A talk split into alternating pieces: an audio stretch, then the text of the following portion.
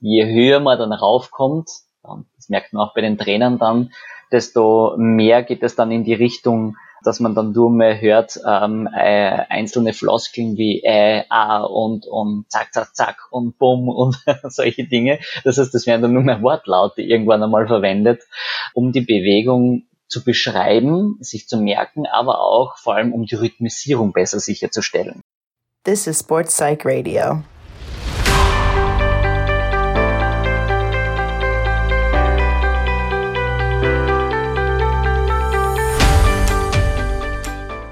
Herzlich willkommen zu Sportpsych Radio Folge 16, heute am 7. Oktober 2021. Ich bin dein Host Felix Bick, Sportwissenschaftler aus Innsbruck und ich freue mich, dass du heute gemeinsam mit David Steindl und mir das Tanzbein schwingst. David ist Arbeits- und Sportpsychologe aus Graz und ehemaliger Lateintänzer im österreichischen Nationalteam. Gemeinsam mit seiner Tanzpartnerin und mittlerweile Frau Lydia Krager nahm er unter anderem an internationalen Rising Star, World Tour und Grand Slam Turnieren teil. Seine Erfahrungen aus dem Leistungssport und seine Expertise als Sportpsychologe bündelt er heute und bietet interessante Einblicke in die mentalen Trainingsmethoden speziell für TanzsportlerInnen. David berichtet von typischen sportpsychologischen Themen im Tanzsport und wir erfahren, wie man konkret einen Tanzschritt, eine Schrittfolge oder eine Figur durch mentales Training optimieren kann. Dazu gibt David quasi eine Schritt-für-Schritt-Anleitung inklusive Tipps, wie man seine eigene Höchstleistung dann auch im Wettkampf abrufen kann. Außerdem unterhalten wir uns über die Partnerinteraktion im Paartanz und wie man als Tanzpaar möglichst harmonisch auftritt.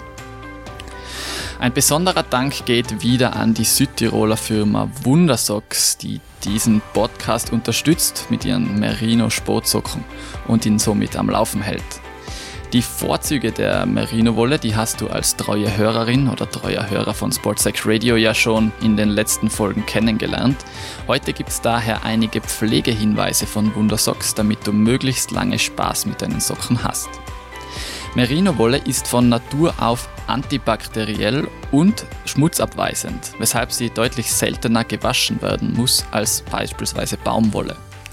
Oft reicht es schon aus, wenn man die Socken oder auch andere Merino-Woll-Produkte einfach länger auslüftet.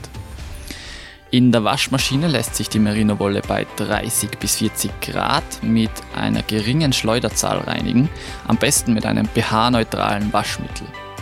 Um die Fasern nicht zu zerstören, sollte man Merino-Wolle übrigens niemals auswringen und auch nicht in den Wäschetrockner geben. Weitere Informationen dazu findest du sowie auch den Wundersocks Online-Shop auf wundersocks.com und in den Stores vor Ort in Tirol, Südtirol und natürlich auch bei dir in Deutschland. Nun wünsche ich gute Unterhaltung mit Sportpsych Radio und David Steindl. David, hast du so etwas wie eine Lieblingstanzpartnerin? Ja, also da muss ich jetzt ähm, ehrlicherweise sagen, das ist natürlich meine Frau. das ist meine Lieblingstanzpartnerin. War schon, also eigentlich sehr lange, schon bevor ich mit ihr angefangen habe zu tanzen, weil ähm, sie hatte vorhin mit einem anderen Partner getanzt und, und ähm, hat im gleichen Club auch trainiert. Und wir haben uns auch im tänzerischen Setting eigentlich kennengelernt. Und ähm, ja, haben dann, nachdem ihr Partner aufgehört hat, äh, gemeinsam zu tanzen begonnen ja, ähm, relativ lange miteinander getanzt eigentlich. Äh, wenn man so jetzt die Halbwertszeit von Tanzpartnerschaften anschaut, heutzutage. Ähm, also wie gesagt, das ist eindeutig meine Lieblingstanzpartnerin und äh, auch meine Lieblings, sagen wir so, also ja, immer Partnerin gewesen und auch meine Lebenspartnerin mittlerweile, da wir erst vor zwei Wochen geheiratet haben. Gratuliere dazu. Habt ihr auch einen gemeinsamen Lieblingstanz? Ja, also wir haben Lieblingstänze gehabt immer. Also es, wir haben ja insgesamt im lateinamerikanischen Tanzen, worauf wir uns eher spezialisiert hatten, fünf Tänze. Und für uns waren äh, der Cha-Cha-Cha und der Paso Doble immer sehr reizvoll, einfach weil es sehr von der Rhythmisierung her sehr spannend ist und aufregend. Ja, und der Paso Doble auch vom, ja, vom, vom Content her einfach in Kombination Stierkampf-Setting, sagen wir jetzt einmal so, in, mit Flamenco-Elementen einfach sehr aufregend war. Und ähm, ja, das waren bisher unsere, eigentlich unsere Lieblingstänze. Tanzen ist ja eigentlich weltweit neben dem Laufen wahrscheinlich eine der am weitesten verbreitenden Bewegungsformen. Äh, viele Menschen lieben ja auch diese TV-Shows, Dancing Stars oder in Deutschland Let's Dance. Würdest du sagen, dass in diesen Shows Sportpsychologie oder sportpsychologisches Training für die Teilnehmer einen Vorteil haben könnte? Ja, auf alle Fälle. Also ähm, wie du schon gesagt hast, Tanzen ist, ist, ist wirklich überall verbreitet, ob man jetzt in eine Tanzbar geht oder oder oder dergleichen auch. Und ähm, äh, gerade bei Dancing Stars ist es ja interessant, ähm, da ja auch ein, ein, ein Profi mit einem Amateur tanzt, ähm, wo man auch in den Trainings sieht, dass die teilweise ja sportpsychologische Elemente anwenden. Also einerseits auch ein bisschen mit Visualisierung arbeiten zum Beispiel, aber auch viele Metaphern einbringen. Das heißt, was zum Beispiel ein großer Vorteil ist, auch wenn man gewisse Schrittkombinationen zum Beispiel äh, mit einem gewissen Wortlaut verknüpft, und dadurch das besser ähm, abspeichern kann im Gehirn dann sozusagen oder sich das einfach wirklich auch vorstellt, also auch mit Augen geschlossen zum Beispiel, wie sich das anfühlt, diesen Schritt zu tanzen, dass man gewisse äh, Wörter hernimmt, auch die äh, man mit diesen Tanzschritten verbinden kann sozusagen, also es ja auch mit eben Metaphern arbeitet. Und wir arbeiten ja auch im Tanzsport ja auch generell eigentlich schon sehr mit Visualisierungen, weil wir doch sehr komplexe Choreografien und Abläufe haben und da gibt es unterschiedliche Zugänge, womit ähm, ich zum Beispiel auch mit meinen äh, Schülern zum Beispiel arbeite in dem Bereich. Also das ist sehr von Vorteil, auch bei Dancing Stars. Und das sieht man ja auch in diesen Hintergrundvideos ein bisschen immer, wenn sie mit den, mit den Promis sozusagen trainieren, die Profis, dass da ähm, lustige Geschichten entstehen dann und das geht ein bisschen in die Richtung dann auch sozusagen, dass man einfach diesen Content schneller lernt, weil man hat ja oft nur eine Woche Zeit, bis man diese ganze Show austrainiert hat und dann ja auch performen muss. Du selbst warst auch Tanzprofi und hast im österreichischen Nationalteam getanzt. Wie hast denn du selbst sportpsychologische Techniken angewandt? ja, ähm, jeder natürlich ist ein bisschen anders vom, vom ähm, sage ich mal, einerseits vom Stress her, von der Einstellung, ähm, wie man so in einem Wettkampfsetting agiert. Und äh, bei mir war es immer so, dass ähm, ich sehr viel mit Stress auch zu kämpfen hatte auf den Turnieren. Also für mich, ich, ich war der typische Trainierer, ja, kann man sagen. Also ähm, ich habe es geliebt, zu Hause zu trainieren, ähm, mich schon auch für den Wettkampf vorzubereiten und äh, wenn ich gar keine Turniere gegangen wäre, wären sie mir auch abgegangen. Aber ich war eigentlich vom Typus her der, der, der richtige Trainierer, ähm, kann mich stundenlang mit Details beschäftigen, was ja gerade für den Tanzsport eine, eine wichtige Voraussetzung ist. Und ähm, ich habe versucht dann vor allem im Bereich Stressmanagement einiges zu machen, also im Bereich Resilienztraining, was auch äh, sehr wichtiger Bestandteil eigentlich ähm, ist generell im sportpsychologischen Training im Tanzsport, also gerade dieses Stressmanagement bzw. Emotionsregulation ähm, sind, sind, sind sehr wichtige Punkte, die man, die man sehr gut anwenden kann. Und ähm, da der Tanzsport im Gegensatz zu anderen Sportarten, wie jetzt zum Beispiel Dart oder, oder auch Schach oder so, schon von sehr subjektiven Komponenten auch lebt, ist gerade bei uns oft der Stresspegel noch höher, weil die Leistung natürlich subjektiv eingeschätzt wird und äh, nicht immer ganz nach den objektiven Kriterien, wie sehr man jetzt wirklich austrainiert ist zum Beispiel. Das heißt, das kommt zum Ungleichgewicht und, und, und ähm, das heißt nicht, dass unbedingt mein bester Tag auch als der beste Tag gewertet wird. Und äh, da kann natürlich sehr viel Stress entstehen und das hat mich dann oft ähm, sehr gestresst, vor allem in Österreich mehr zu tanzen als im Ausland weil man da natürlich mehr inkognito ist. Und da habe ich dann mir versucht, selber mit auch Atemtechniken zum Beispiel im Bereich Stressmanagement dann zu helfen, ähm, Meditativdinge, äh, Atemtechniken, als auch jetzt zum Beispiel äh, progressive Muskelrelaxation zum Beispiel. Das waren so Techniken, die ich bei mir selber angewandt habe und die recht gut funktioniert haben und auch bei anderen funktionieren. Du hast jetzt gesagt, du hast versucht, dir damit selbst zu helfen. Du hast Psychologie studiert. Hast du dich in diesem Sinne selbst mhm. gecoacht und hast du auch deine Tanzpartnerin, die Lydia, gecoacht? ähm, wie gesagt, ich habe es ähm, versucht. Es hat recht gut bei mir funktioniert. Allerdings ist es immer so eine Sache mit, ähm, wenn sich der Psychologe sozusagen selber ähm, versucht zu coachen, ähm, gerade auch die Partnerin zu coachen, ist es jetzt nicht unbedingt immer vom Vorteil. Da muss man immer ein bisschen aufpassen, weil, und gerade im Tanzsport ist es ja sehr spannend, das ist ein, ein, ein Zweier-Teamsport, also man kann Tanzsport ja auch als Formationstanz ausüben mit sehr vielen Paaren in einer großen Formation. Das ist dann eine richtige Mannschaftssportart. Ähm, aber im normalen Setting ist es sind zwei Personen. Und wenn man dann natürlich, wie in meinem Fall auch, noch eine nähere Bindung natürlich, beziehungstechnisch natürlich mit dem Partner hat, dann kann Coaching auch einmal falsch aufgefasst werden oder in die falsche Richtung gehen. Das ist, das ist dann mehr Kommunikationstraining, aber für beide Seiten ist ja auch ein großes Thema bei uns im Tanzsport, wie in anderen Sportarten ja auch, wo man zu zweit oder in einem Team ist. Ich habe es schon probiert, aber wir haben uns zum Beispiel dann im Endeffekt gegen äh, Ende unserer Karriere hin auch, wo wir die, die höchsten Leistungen gebracht haben, dann eigentlich für uns einen Sportpsychologen, Kollegen dazugeholt, einfach um erstens die Außensicht ein bisschen zu schärfen, weil man selber dann irgendwann ein bisschen einen Tunnelblick bekommt. Und ja, äh, nicht jede Technik, wo man auch selber damit Erfolg hat, für den anderen natürlich auch gleich gut ist. Und wie gesagt, wenn man jemanden so gut kennt, etc., ähm, das wäre wie wenn man in der Familie jetzt äh, psychologisch tätig wäre, in der eigenen ist es oft besser, wenn man sich dann einen Experten noch einmal von außen holt, selbst wenn man Experte auf solchen Gebieten ist, weil das oft nicht optimal ist, sagen wir so, ein bisschen einen Außenblick auch zu bekommen. Dementsprechend haben wir dann im Dreier-Setting das gemacht und das hat super funktioniert. Ja, das ist wahrscheinlich auch ein bisschen ein Rollenkonflikt, den du da ansprichst. Einerseits Tanzpartner und Lebenspartner, andererseits dann aber wieder Sportpsychologe. Das passt vielleicht nicht so direkt zusammen oder lässt sich schwer kombinieren. Genau.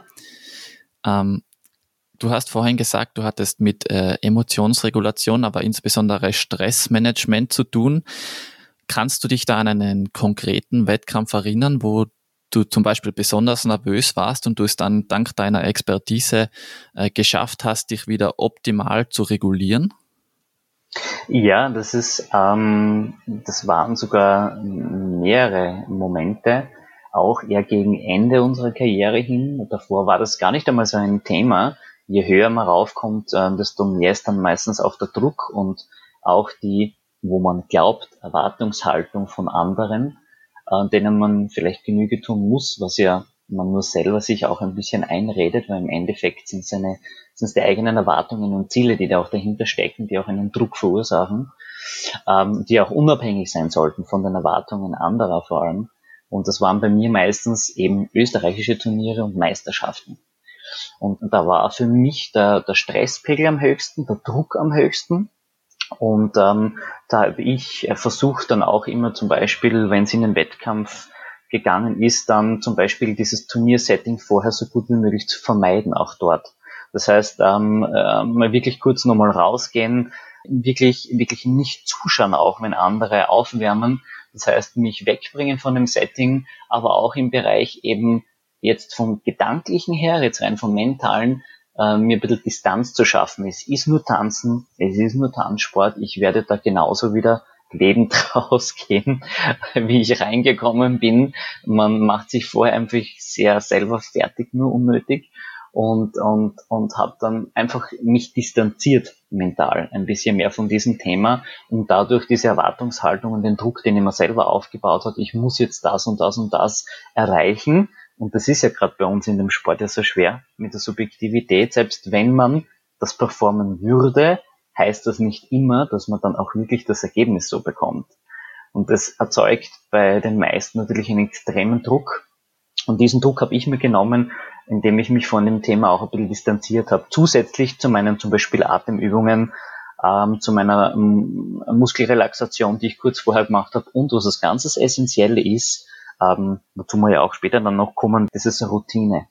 Eine ganz wichtige Routine. Es hat für mich immer gleich ablaufen müssen und für meine Partnerin. Und dadurch bekommt man Sicherheit und wird man ruhiger. Das hat auch mir sehr geholfen. Also nicht nur meinen Schülern, sondern mir gerade am Ende der Laufbahn dann noch mehr. Wir haben jetzt schon einige Bereiche angesprochen aus der Sportpsychologie, die im Tanzsport relevant und interessant sind, eben zum Beispiel Visualisierung, Emotionen, Stress etc. Was siehst du denn für besondere Anforderungen für Jugendliche in diesem Bereich? Bei den Jugendlichen kommt es nochmal dazu, natürlich je nachdem in welcher Lebensphase, also wenn es jetzt wirklich ein Jugendlicher ist, in Richtung Pubertät, ähm, dass natürlich nicht immer alles so super ist, was vielleicht auch ähm, der Trainer, die Eltern als super empfinden. Das heißt, man muss ja noch mehr mit sensiblerem, äh, mit Sensibilität reingehen, dass man sagt, man nimmt auch wirklich Rücksicht auf die Lebensumstände natürlich der Kinder, auf die, auf die Entwicklungsphase, wo sie gerade, äh, wo sie gerade sind und, und, und gibt ihnen dementsprechend viel ähm, Aufmerksamkeit und Belohnung in der Richtung auch. Wichtig ist aber da auch zum Beispiel, dass sie richtig verstehen, also einen Wettkampfgedanken bekommen, einen richtigen. Und da geht es sehr stark auch um richtiges Zieletraining. Das heißt, ähm, dass auch die Kinder verstehen, äh, wie kann ich mich weiterentwickeln im Tanzsport. Wenn ich jetzt nur rein äh, hineingehe in einen Wettkampf zum Beispiel, mein Ziel ist es, ich möchte jetzt bei der Meisterschaft Erster werden, dann wird man recht ähm, leicht unglücklich aus, aus dieser Situation rausgehen, weil man kann zu einem niedrigen Prozentsatz wirklich sagen, außer man ist der, also der, der, der haushohe Favorit auch schon immer gewesen, mit einem wahnsinnigen Leistungsabstand zu den anderen, du wirst wirklich gewinnen. Und selbst da ist es nicht hundertprozentig sicher. Das heißt, da ist es wichtig, dass gerade auch im Kinder- und Jugendbereich schon hier gelernt wird, dass, es, äh, dass man sich keine Ziele setzen sollte als Ergebnisziele, sondern leistungsorientierte Ziele setzen. Das heißt, dass diese Ziele so gesteckt sind, dass ich jetzt zum Beispiel schaffe, okay, ich möchte bei dieser Meisterschaft die eine Minuten 45 zum Beispiel, die wir tanzen müssen, 1,30 bis 1,45, so gut durchperformen, was ich nachher mit einer Videoanalyse mir anschauen kann, dass ich sage, wow, das ist wirklich mein beste, meine beste Leistung gewesen von dem und dem und dem Aspekt äh, von den bisherigen ähm, Turnieren, die ich getanzt habe. Also das ist ganz, ganz wichtig und dass sie auch diesen Perfektionismus ein bisschen runterschrauben, dass nicht alles perfekt sein muss und kann, obwohl wir natürlich einen hohen Perfektionismus gerade im Tanzsport haben, dass ja auch durch die Ästhetik hervorkommt dann im Endeffekt.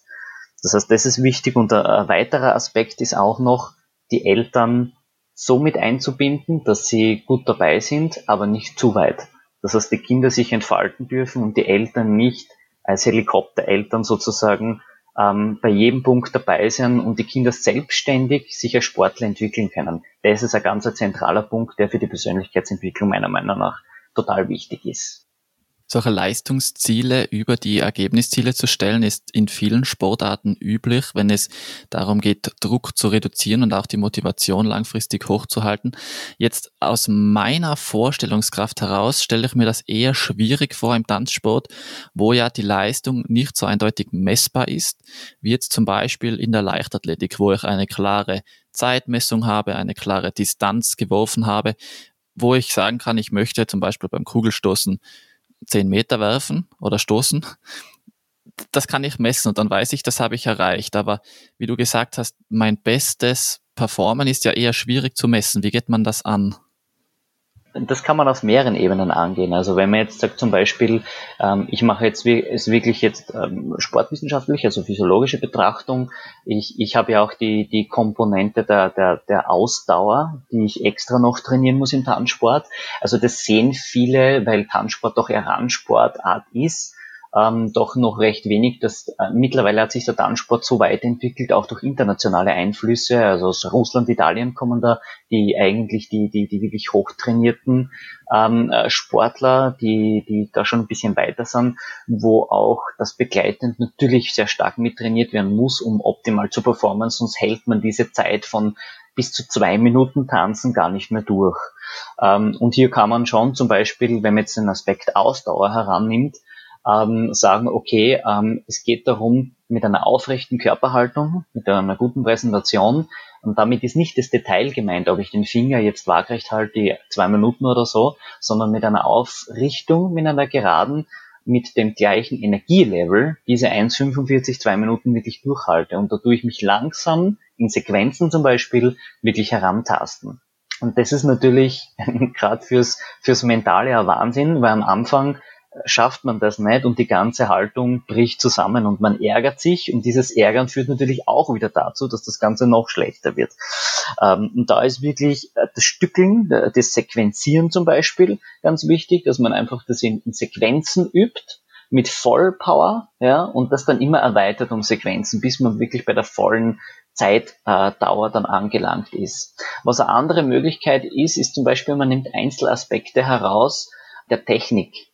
Dass man zum Beispiel sagt, okay, ich schaue jetzt, dass meine Knie zum Beispiel, meine Kniestreckung in allen Programmen, wo es wichtig ist, wirklich super umgesetzt ist. Das heißt, wenn ich mir Analysen anschaue nachher und, und das analysiere gemeinsam mit dem Trainer, dass, dass, dass ich es geschafft habe, wirklich schön gestreckte Knie Beine zu zeigen, schöne Fußtechnik zum Beispiel, also wirklich gestreckter Rist etc., das Ganze schön vollenden. Und äh, da ist ganz wichtig, jetzt wenn wir wieder auf die mentale Komponente gehen, dass man das spürt, dass man das lernt zu spüren, seinen Körper, ähm, wie er ausschaut, wenn ich mich jetzt zum Beispiel mit einer gestreckten Knieposition da stehen habe, wie fühlt sich das an, dass ich das auch genauso abrufen kann dann?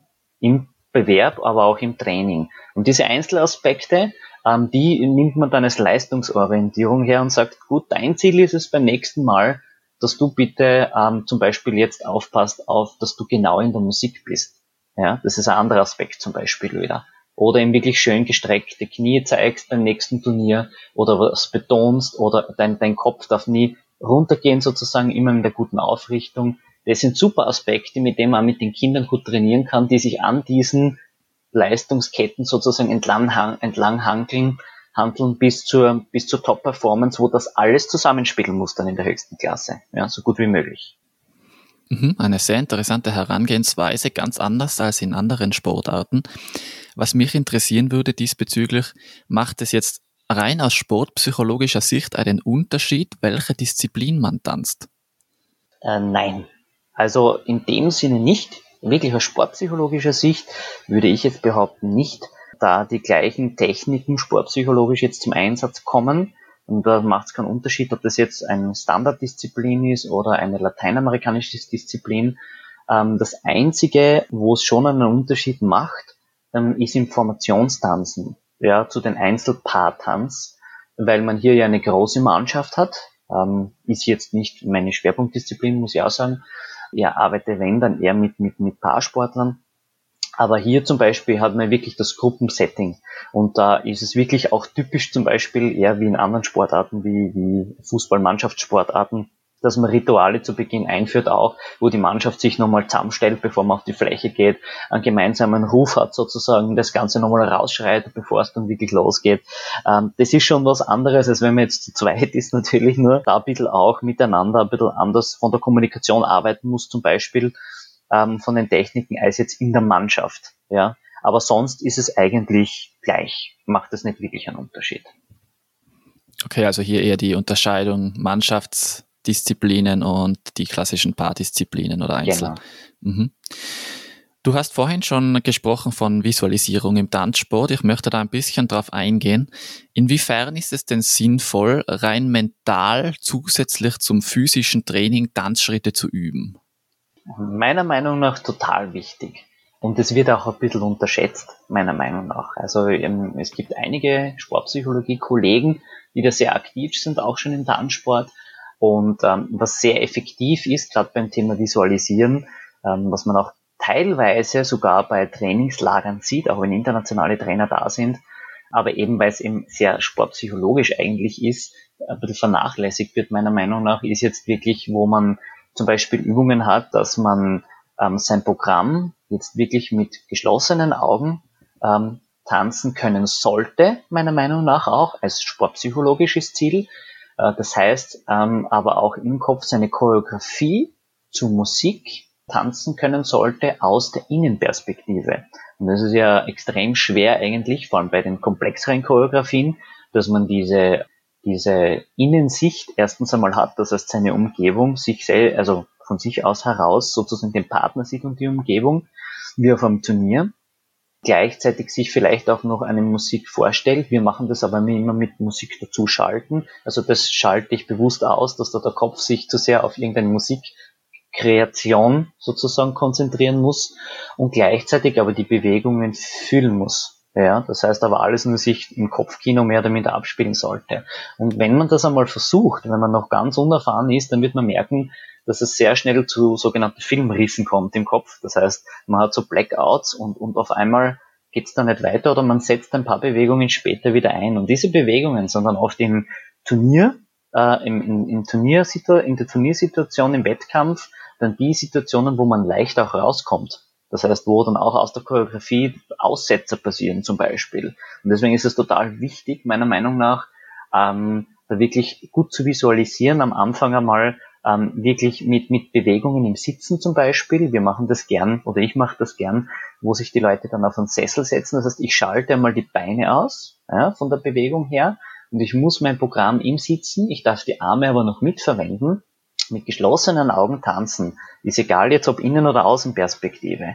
Und dann schalte ich die Hände auch ab und man hat sozusagen nur den Oberkörper vielleicht, mit dem man Bewegungen machen muss. Man muss sich das von, von innen sozusagen vorstellen, wie man mit Musik von außen dazugeschaltet eine Samba, eine Cha-Cha-Cha, äh, sein Programm genau zu der 1,45 Dauer sozusagen mit der Partnerin durchtanzt. Und das höchste der Gefühle wäre dann sozusagen das Sahnehäubchen. Ich schaffe es, das im Kopf wirklich mit ruhigen Sitzen durchzutanzen, äh, ohne Filmrisse in einem durch. Also wie ein schönes Drehbuch sozusagen. Und das kann man auch erweitern, zum Beispiel visualisierungstechnisch von ich komme schon in die Halle rein bei der Vorbereitung und spule mein Ritual ab.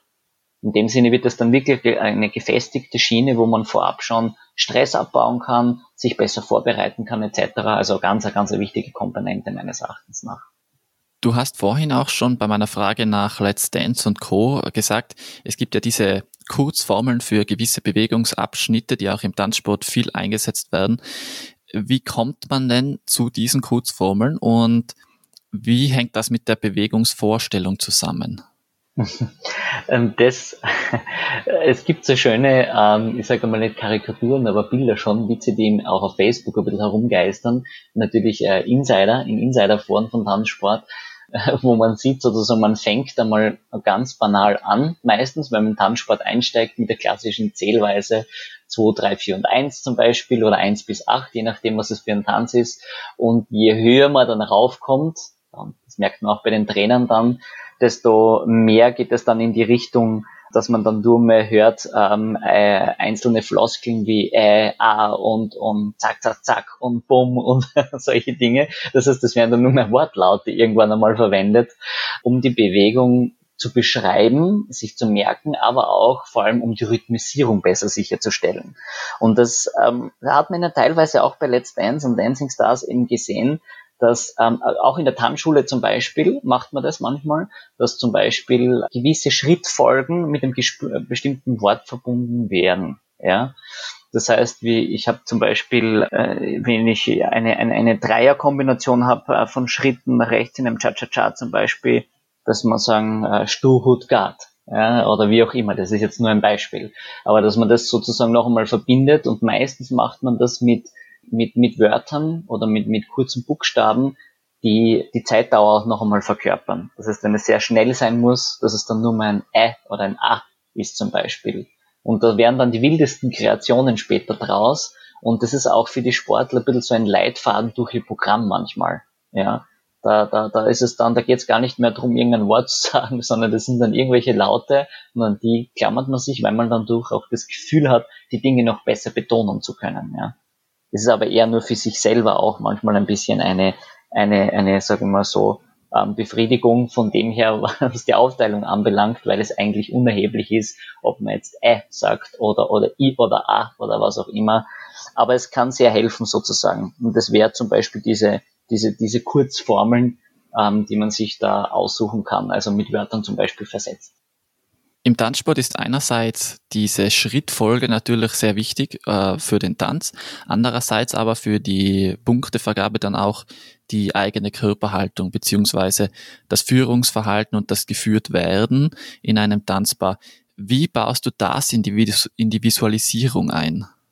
Das Führungsthema ist wirklich ein sehr, sehr schweres Thema weil es nämlich ähm, sehr, sehr oft, also ich, ich versuche es eher nicht in die Visualisierung einzubauen, aus dem Grund, weil es eben sehr, sehr oft zu Diskussionen führt ein Paar. Also das ist der Klassiker von, von den Kids schon bis zum Seniorenpaar, wo dann ähm, Diskussionen entstehen, ähm, du gibst mir zu viel Druck, äh, da ist zu viel Zug etc. Und jeder empfindet ja Druck und Zugempfinden, zum Beispiel bei der Führung. Und das soll ja nie rein nur aus der Muskulatur jetzt kommen, dass man einfach drückt zum Partner, kommt das natürlich unterschiedlich an bei den Personen, weil einer hat vielleicht mehr Druckempfinden, äh, stärkeres als der andere. Deswegen ist das schon mal schwer zu vereinbaren. Das, das Einzige, was man da machen kann, ist, äh, dass man einzelne Übungen zu zweit zum Beispiel und nicht alleine, wo es um Balancen geht, zueinander und weg voneinander, weil daraus entsteht nämlich Führung. Führung entsteht einfach dadurch, dass wir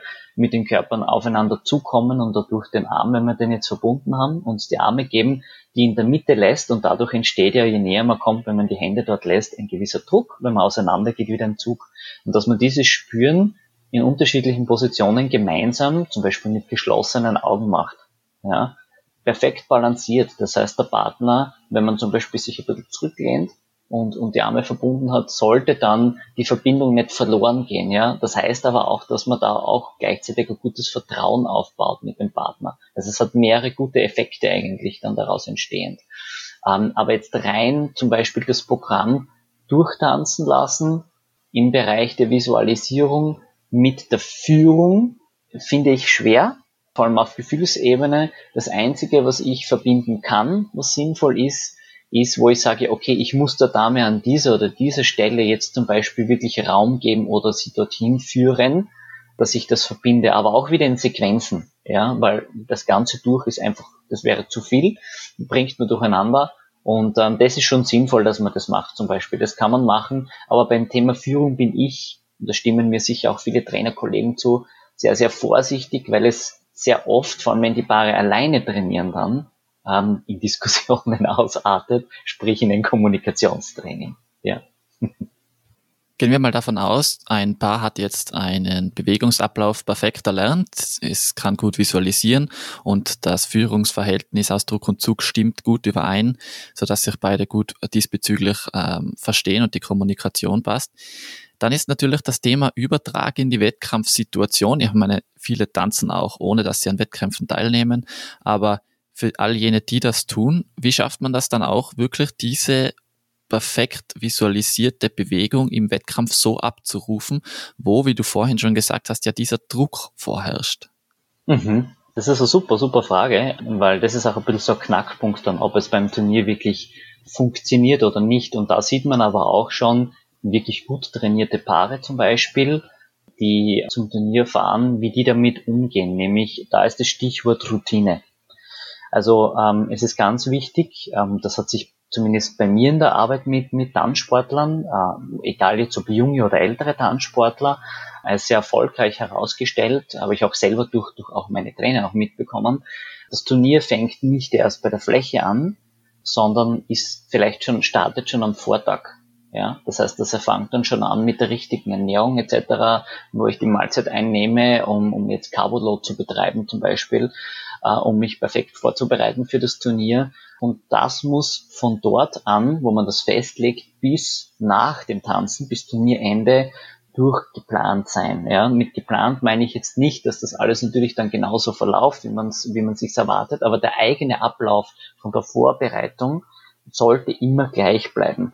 Das heißt, man fängt schon an von, ich betrete die Halle, mache den Check-in etc., macht das Warm-up. Und das Warm-up zum Beispiel als wesentlicher Punkt schon mal sollte auch immer gleich ablaufen. Das heißt, man erstellt das einmal sehr gut mit dem Trainer, weil jeder braucht ja was anderes. Den einen muss ich aktivieren, sportpsychologisch, den anderen muss ich eher runterholen, weil er zu aktiviert ist. Das heißt, seine Haltung vielleicht verliert dann. Und das hat jeder individuell. Und dadurch entsteht dann eine, eine sehr gute professionelle Routine, die man vielleicht auch mal anpassen muss, wenn der Sportler sich natürlich weiterentwickelt, aber doch gleich bleiben sollte im Groben.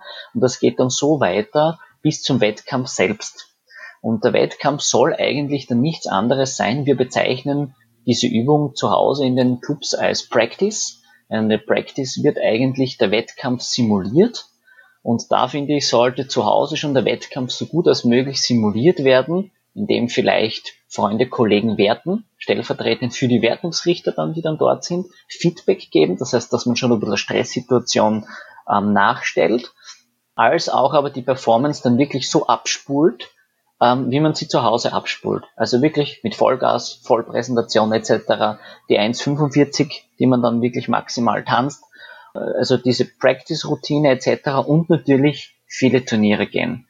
Also das ist so gesehen diese Kombination der beste Übertrag, wo man sagt, der Trainer muss es dann natürlich einschätzen, jetzt seid ihr bereit. Ja, das ist auch immer so eine relative Frage. Jetzt seid ihr, wann ist jemand schon bereit? Eigentlich nie. Wenn man sportpsychologisch betrachtet, wird sich jeder denken, ich bin im Endeffekt, wenn es dann zum Turnier hingeht, nie bereit. Aber das passt schon so. Man ist dann eigentlich bereit und einfach mal machen. Ja. Und es entwickelt sich daran, daraus dann sozusagen diese Routine, äh, die man zu Hause schon üben muss, wo der Wettkampf so gut als möglich nachgespielt wird, bis zum Ende hin, bis zum Verlassen der Fläche, zum Wiederumziehen und dann ist das Turnier zu Ende. Und das übt man am besten eben so mit diesen Routinen und mit im Endeffekt sehr, sehr viel Turniergehen. Ja, die klassische Routine, sage ich jetzt auch einmal jetzt, unabhängig von der, vom Ablauf her, vom Prozess. Ein Tanzpaar oder auch ein ganzes Team soll ja immer möglichst harmonisch und homogen auftreten, aber das heißt ja nicht, dass es nicht trotzdem besonders im Training auch Spannungen geben kann. Vielleicht lernt eine Person leichter oder schneller als die andere, die andere Person hat höhere Perfektionsansprüche.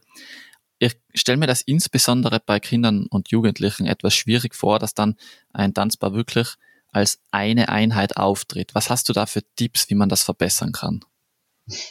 Ja, das, da, da stimme ich voll überein. Also das, es ist gerade im, im Jugend- und Kinderbereich eine riesengroße Herausforderung. Allein schon, weil ähm, es ja schon beginnt, wenn Kinder anfangen zu tanzen, also dass sozusagen Distanz abgebaut wird. Einmal, dass, dass ein junger Bursche äh, mit einem Mädel tanzt etc., was sonst nicht üblich ist, vor allem in einem noch kleineren Alter. Und da fangen sie wirklich als, als Schüler an sozusagen zu tanzen, noch nicht als Jugendliche. Als Jugendliche hat man dann eher schon das pubertäre Problem sozusagen, na, das ist jetzt nicht mehr cool etc.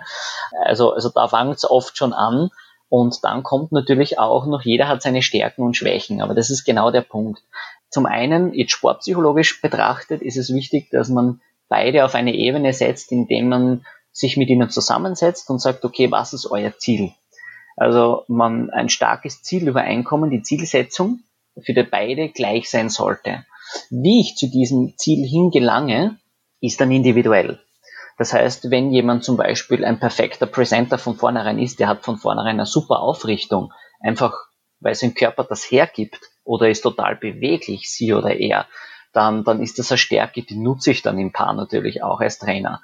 Das heißt, ähm, aber auch das Kommunizieren, dass das die Stärken sind und das vielleicht die Schwächen und man natürlich auch den, an den Schwächen natürlich arbeiten muss, aber die Stärken auch noch einmal stärken. Und dass das aber auch der andere Partner sieht und lernt, wie kann ich meinen Partner unterstützen. Also da arbeiten wir zum Beispiel sehr stark darauf hin, dass die Kinder das nicht dann als Schwäche vom anderen sehen, sozusagen du ziehst mich mit dieser Schwäche runter als Paar, sondern ich helfe dir, unterstütze dich in, mit meinen Stärken zum Beispiel, dass wir diese Schwäche ein bisschen überdecken weil man wird nicht alle Schwächen, wie wir wissen, zu Stärken umwandeln. Also da ist ganz wichtig das Verständnis der Kinder, den anderen hier zu unterstützen und das macht eine Wahnsinnspersönlichkeitsentwicklung bei den Kindern, aber auch bei den Eltern natürlich, weil das natürlich nicht immer gleich so überall gesehen wird oder auch erzogen wird. Und ähm, das andere ist auch noch das Thema Kommunikation natürlich, also weil man ja als Team auftreten muss. Und äh, trainertechnisch sage ich jetzt einmal so, äh, trainingstechnisch äh, von den Stärken, Schwächen gleicht man das dann im Endeffekt aus, dass man auch choreografisch zum Beispiel die Stärken so in den Vordergrund stellt, dass, dass eigentlich die Schwächen dann nicht so gesehen werden. Also da kann man sehr viel, gerade im Kinder- und Jugendbereich, auch machen, dass man die Dinge wirklich hervorhebt. Einerseits trainingstechnisch, also wirklich technisch auch. Andererseits von der Einstellung her, dass die Kinder das auch wirklich schon verstehen lernen und auch wirklich an sich arbeiten dann. Und somit kann man, und das kann man im Kinder-Jugendbereich, aber nur mit der Unterstützung eines guten Trainers, die kann man natürlich nicht alleine lassen in dem, dass man sagt, okay, man macht aus, diesen Stär aus dieser Stärken-Schwächen-Kombination eine optimale Stärken-Stärken-Kombination. Ja. Und das Ganze entwickelt sich dann ja auch über die Zeit hin, dass sich diese Balancen von Stärken, Schwächen ja unterschiedlich, ähm, also dass die variieren. Ja, und somit formt sich dieses Pärchen, insofern sie länger tanzen gemeinsam, das ist immer so eine Sache, dann zum super Stärken-Stärken-Paar, ne, was, was extrem hervorsticht im Gegensatz zu anderen Pärchen. Ich würde als nächstes gern auf einen weiteren Faktor eingehen, der die Leistungsfähigkeit sehr stark beeinflussen kann, nämlich das Umfeld, in dem Athletinnen und Athleten aufwachsen. In verschiedenen Sportarten kann dieses Umfeld sehr unterschiedlich aussehen. Es gibt Verbände und Vereine, die einen sehr starken Leistungsdruck auf ihre Athletinnen äh, ausüben und in anderen Bereichen wird eher Freiwilligkeit und Freude in den Vordergrund gestellt. Wie würdest denn du den leistungsorientierten Tanzsport hier einschätzen?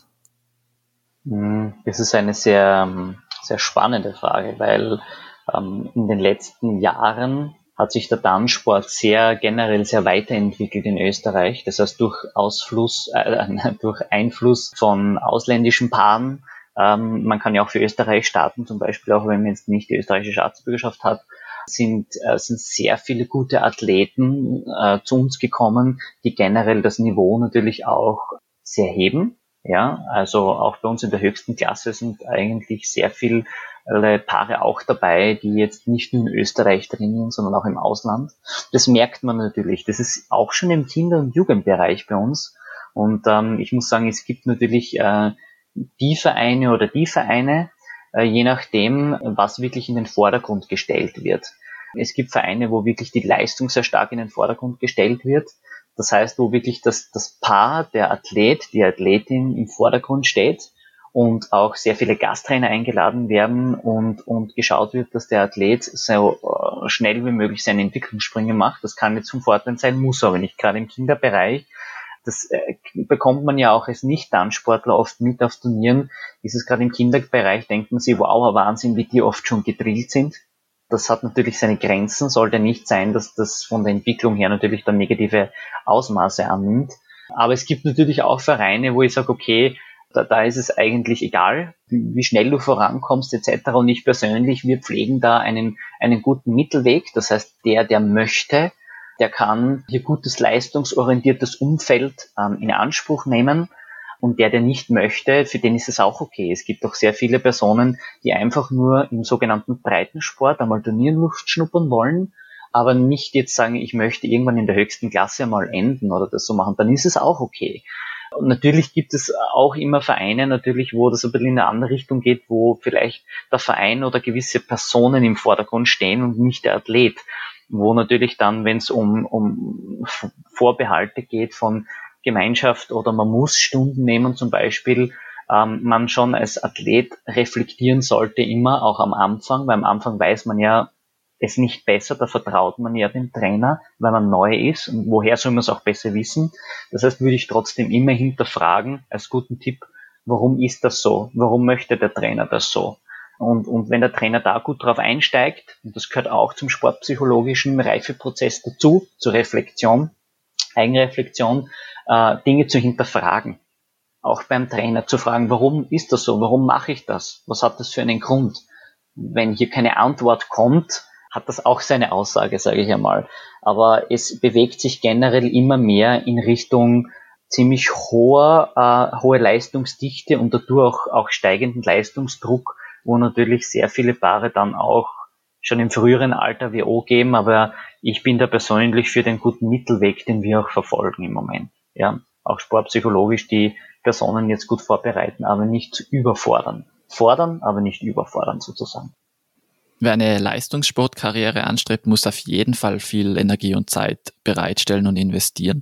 Und dabei ergeben sich natürlich gerade im Nachwuchsbereich auch schulische Herausforderungen, die parallel existieren. Aus deiner Erfahrung ist es schwierig, den Tanzsport mit einer guten Ausbildung zu kombinieren? es ist herausfordernd, wenn ich es jetzt mal so sagen darf. Es ist herausfordernd. Also ich habe zum Beispiel relativ spät mit dem Tanzsport angefangen. Ich war eigentlich schon 19, ja, 18, 19 und mit meinem Schulfreund damals in einer Tanzschule angefangen. Und ähm, das ist ja eher wirklich ausgelegt auf äh, Tanzschritte lernen und jetzt nicht Wettkampf wie im Tanzsport. Bin dann relativ schnell aber in den Tanzsport gekommen und habe dann, wie ich aber schon intensiver das betrieben habe, auch äh, studiert nebenbei eben Psychologie und schon zum Arbeiten angefangen und ich habe schon gemerkt, gegen Ende hin auch dann, dass alles natürlich seine Grenzen hat. Es kommt immer darauf an, sage ich, was möchte man investieren? Das ist auch ein wichtiger Punkt. In dem Sinne, gerade diese, diese Zeit und Energie, die man bereitstellen muss, wenn jemand wirklich ganz raufkommen will, und da ist das Briefing für die Eltern auch aus psychologischer Sicht total wichtig, vor allem wenn es keine ähm, Eltern sind, die vielleicht selber Leistungssport schon mal gemacht haben, dass sie wissen, okay, was bedeutet das, wenn ich mein Kind oder wenn mein Kind das wirklich möchte, was ihre Voraussetzung auch ist, wirklich ganz raufkommen möchte, was man bei anderen Sportlern ja auch sieht, wie Team etc., ähm, wo die Eltern wirklich sehr viel reingesteckt haben. Man muss sehr viel aufgeben an Zeit, sehr viel Geld investieren und sehr viel opfern. Und das nicht nur auf der eigenen Sportlerseite, sondern auch auf Elternseite, auf Unterstützerseite. Und das habe ich auch gemerkt natürlich. Sehr viele Socializing-Events, sehr viele äh, Dinge mit meinen Freunden vielleicht sind auf der Strecke geblieben, weil wir unterwegs waren im Ausland und Turnier getanzt haben oder auf Trainingslager waren. Ne? Aber wenn man es wirklich will, ist es möglich, auch mit einer guten Ausbildung daneben. Es stößt international dann irgendwann aber an seine Grenzen, da hier wirklich die Profis trainieren tagtäglich mit Mehrfachtraining, wie, ich, wie sie wirklich im Leistungs-, auch Hochleistungssport dann wirklich bei der Weltspitze ähm, üblich ist und man schon den Tag auch nutzen muss dann für ein Vormittagstraining, Nachmittagstraining, äh, Begleittrainings im Fitnessstudio etc. oder mit dem Coach und das bringt man irgendwann mit einem Fulltime oder auch Part-Time-Job irgendwie dann nur mehr schwer unter. Aber es geht bis zum gewissen Grad, ist es möglich. Was sollten denn in diesem Zusammenhang Eltern, aber auch TrainerInnen beachten, um eben ihren Kindern, ihren Schützlingen da diese Doppelbelastung Schule und Sport möglichst einfach zu gestalten? Also ich finde, dass ähm, vor allem Eltern eben klar gemacht werden sollte, was es wirklich bedeutet und wie sie unterstützen können. Das heißt, ähm, das bedeutet eben auch, dass Eltern viel geben müssen in der Phase natürlich, wenn es wirklich um den Leistungssport geht. Wichtig aber auch, finde ich, für Trainerseite. Und ähm, da versuchen wir das auch zu forcieren. Äh, nicht nur, also ich jetzt als Sportpsychologe, sondern auch als Trainer, äh, dass ich schaue, dass ähm, Schule eine hohe Priorität trotzdem hat. Ja? Also es gibt sehr viele Beispiele auch ähm, im Leistungssport, wo die Schule hintangestellt wird und äh, das gilt ja für jeden Sport. Man weiß ja nie, wie lange man ihn wirklich dann betreibt. Es braucht nur was passieren von heute auf morgen als Tänzer, ähm, wenn man einen Unfall hat, was hoffentlich nie passiert.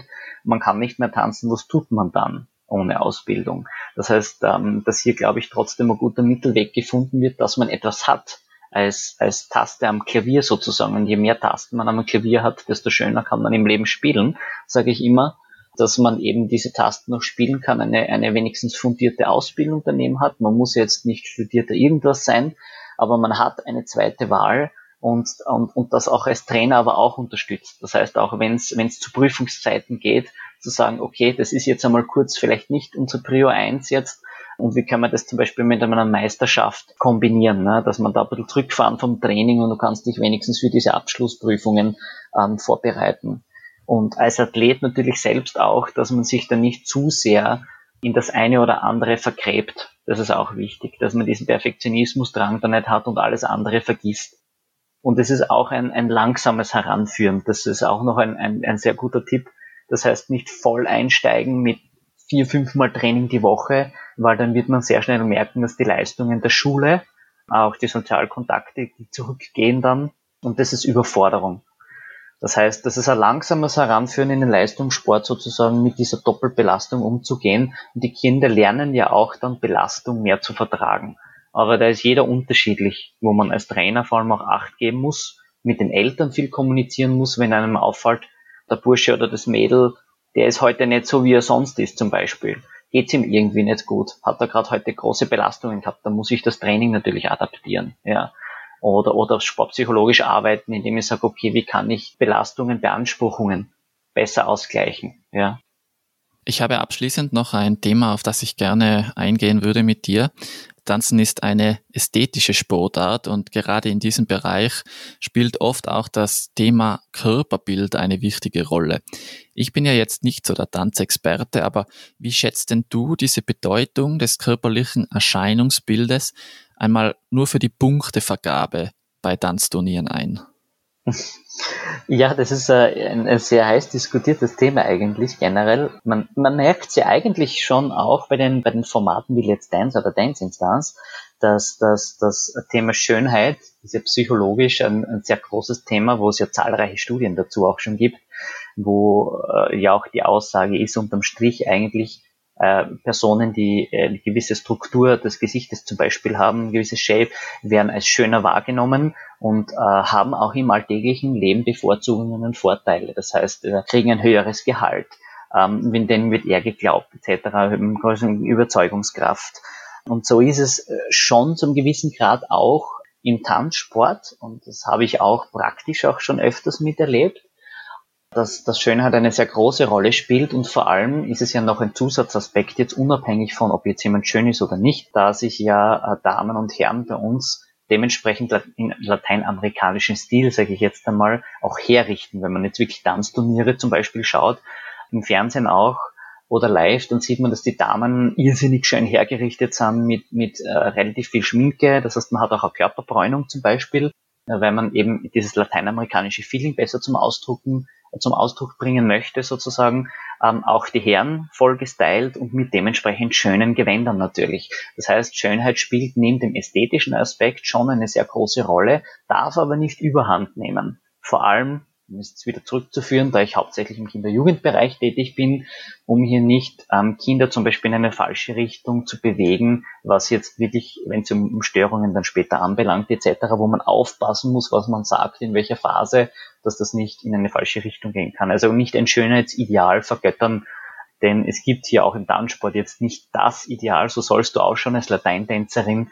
Es gibt gewisse Vorgaben, wie man sich herrichten sollte, um dem zu entsprechen aber eigentlich ist das auch nicht in Stein gemeißelt. Und eigentlich auch eine interessante philosophische Frage von dem her, warum müssen wir eigentlich so ausschauen, wie wir ausschauen?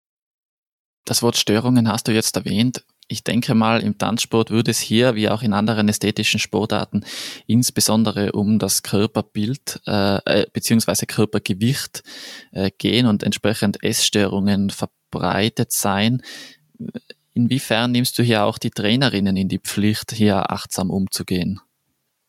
Ich würde die Trainer, Trainerinnen hier sehr, sehr stark zum Beispiel in die Pflicht nehmen, da die der, die essentielle Schnittstelle sind zwischen dem Sportler, der Sportlerin und den Eltern. Das fängt da an natürlich, dass ich schauen muss, gut, in welcher, in welcher Entwicklungsphase ist das Kind gerade. Aber es können einzelne Aussagen zum Beispiel von den Eltern als auch vom Trainer sehr, sehr wichtig sein. Das heißt, sehr viel Schaden anrichten. Wenn das Kind möchte sich dann immer vergleichen. Das Kind schaut auch sehr stark zum Beispiel auf die Eltern. Warum sind meine Eltern jetzt zum Beispiel, wenn sie selber genetisch irgendwie veranlangt sind, ähm, gewichtiger zum Beispiel, ich aber nicht? Warum ist das so? Ist das normal? Ist das nicht normal? Wie werde ich im Freundeskreis gesehen etc. Und da entstehen sehr viele Bilder, die da abgeglichen werden. Und ähm, da ist es als Trainer, Trainerin sehr, sehr wichtig, finde ich, dem Kind auch die Sicherheit zu vermitteln, ist es okay, so wie du aussiehst. Natürlich gibt es auch Fälle, wo man sagt, okay, da ist ernährungstechnisch äh, wirklich was im Argen vielleicht und darunter leidet zum Beispiel auch die Leistung. Das heißt, das Kind äh, schafft nicht einmal 30 Sekunden wirklich mit Gas etwas zu tanzen, was ja wirklich sehr anstrengend ist, aber trotzdem es gibt so gewisse Minimaldinge, wo man dann schon sieht, okay, Anforderungen, da stimmt etwas nicht das kann jetzt mit Ernährung mit anderem zusammenhängen, dass man dann aber auch die Eltern mit einbindet und sagt, okay, ich schaue mir das Umfeld einmal von dem Kind an, wie wird gegessen, wie wird da getan, aber auch die Sensibilisierung der Eltern, weil ähm, ich erlebe auch immer wieder, dass, dass, dass, dass zum Beispiel einzelne Floskeln fallen, auch in, in Gegenwart der Kinder, die vielleicht in manchen Gesellschaftskreisen als, als, als Witz empfunden werden, als, als, als, als, als Joke sozusagen, die aber auf Kinderseite natürlich ganz anders ankommen und nicht witzig sind, sondern das Ganze ein bisschen fördern, vielleicht eine falsche Richtung zu geben. Und, und auch von Trainerseite und Wertungsrichterseite ähm, wäre es natürlich schön, was in jeder Sportart ist, 100 Prozent gibt das leider nirgendwo, glaube ich, aber dass es auch als Verständnis ist, es gibt tolle Menschen, die auch ein bisschen schwerer sind oder auch zu leicht sind, die sich toll bewegen können, ähm, wo man zuerst vielleicht auch überrascht ist, boah, Wahnsinns Bewegungsqualität. Und wir haben das im Tanzsport. Es gibt sehr viele Kinder, die sagen, Wahnsinn, wie die sich bewegen können. Und ich würde nie hingehen zu dem und sagen, du musst jetzt abnehmen. Oder so. Also das ist, das ist ein sehr sensibles Thema und da finde ich, sind wir als Trainer und Sportpsychologen vor allem auch, aber auch Eltern sehr in der Pflicht, die Kinder in ihrem Aussehen auch in ihrem Tun zu bestätigen. Weil wenn wir sie nicht bestätigen, wer soll es sonst machen? Eine letzte Frage dazu noch, wenn jetzt ein Trainer im Tanzverein äh, zum Beispiel das Gefühl hat, dass ein Athlet oder eine Athletin hier gerade mit der Gewichtsregulation ein Problem hat und vielleicht das Gefühl bei dem Trainer entsteht, dass hier eine Essstörung äh, vorhanden sein könnte, was würdest du dem Trainer raten? Wie kann er das angehen? Was sollte er tun? Mich würde mir zuerst einmal anschauen, also beziehungsweise würde ich ihm, demjenigen raten, dass er sich einmal generell die, die Gewohnheiten von dem Kind ein bisschen anschaut, das heißt hier stark die Eltern mit einbindet, das auch auf, auf Elternseite mal wirklich anspricht, wenn es offensichtlich ist, ja. Ich würde es vielleicht nicht gleich ansprechen, wenn jetzt nur der Trainer die Vermutung hat oder es nicht so offensichtlich ist, aber man merkt dann relativ schnell eigentlich, wenn man schon eine längere Bindung mit einem Schüler hat als Trainer, dass da irgendwas nicht stimmt, das Kind auf einmal äh, nichts mehr essen mag zum Beispiel oder, oder schaut immer, dass es nur ähm, gewisse Kleidungen dann auch anzieht oder äh, im Hochsommer dann auf einmal mit fünf Pullis dasteht, weil es die Schultern verdecken möchte, weil es so breite Schultern hat als Mädel, ähm, was völlig in Ordnung ist, weil man halt einfach manchmal so ist, wie man ist. Da ist wichtig, eben diese Kinder zu stärken, das ist ganz wichtig. Einerseits in dem, dass sie nicht die Bestätigung in die falsche Richtung bekommen, ja, das passt nicht ganz ins Bild, aber ist halt so, hast halt Pech, ne? äh, sondern wirklich es ist okay, so wie du aussiehst und das führt auch nicht zu einer schlechteren Bewertung. Das ist ein ganz wichtiger Punkt da, den ich den Trainer raten würde, da auch ein Kind mitzugeben, dass, dass ein Anderssein ähm, nicht dazu führt, schlechter auch im Ranking oder in der Punktevergabe dazustehen. Unabhängig davon, ob jetzt wirklich ein Ausreißer Wertungsrichter dabei wäre, der das so sagen würde, na, dem gebe ich das nicht, äh, sondern äh, wirklich bestätigen, ja, das passt so, wie du bist. Und dann wirklich, wenn es offenkundig ist, wirklich den Kontakt mit den Eltern suchen, zu schauen, okay, wie lauf, wie sehen die das? Was ist ihre Wahrnehmung? Da würde ich das Kind eher jetzt außen vor lassen und wenn es wirklich offensichtlich offenkundig ist und die Eltern bekunden das auch, dass es da ein Problem gibt, sie wissen nicht, wie sie weiter tun sollen, dann muss man sich schon im klinischen Setting, würde ich machen, die wirklich Beratung suchen, hinzuziehen. Also das würde ich nicht alleine managen probieren als Trainer. Das würde ich auch nicht alleine managen wollen. David, welche Möglichkeiten gibt es für unsere Hörerinnen, dich zu kontaktieren? Ähm, also ihr könnt mich sehr gern kontaktieren, äh, ganz normal unter meiner Mailadresse david.steindl.skillup mit Doppel-L skillup.at. Das ist jetzt meine selbstständige Adresse in dem Bereich, beziehungsweise auf Facebook bin ich ganz normal unter David Steindl und auch beim, beim Verband für Sportpsychologen in Österreich könnt ihr mich auf dem Websportal sozusagen unter der Liste der Sportpsychologen finden und ähm, ja auch äh, in den, auf Social Media eigentlich bei LinkedIn und Xing bin ich ganz normal unter meinem Namen sozusagen präsent und könnt mich jederzeit anschreiben, kontaktieren, auch telefonisch. Und alle Kontaktmöglichkeiten inklusive den Social Media Links findet man auch nochmal in den Show Notes direkt unter dieser Podcast-Folge zum Anklicken. Dann kann man den David Steindl ganz leicht finden und anrufen oder ihm eine E-Mail schreiben. Danke, lieber David, dass du dir diese Zeit genommen hast und deine Expertise in diesen Podcast mit eingebracht hast. Ich wünsche dir ganz viel Erfolg weiterhin für dich und auch für deine Athletinnen. Ja, danke dir. Vielen, vielen Dank, dass ich dabei sein konnte bei dieser tollen Reihe. Ich fühle mich geehrt, neben den tollen Podcast äh, bisher Interviewten auch dabei sein zu dürfen. Vielen, vielen Dank dir, Felix. Und ja, freue mich natürlich, ich wünsche euch allen äh, weiter viel sportliche Erfolge und würde mich natürlich über die eine oder andere anregende Diskussion mit Trainern und, und Sportpsychologen im Nachgang freuen.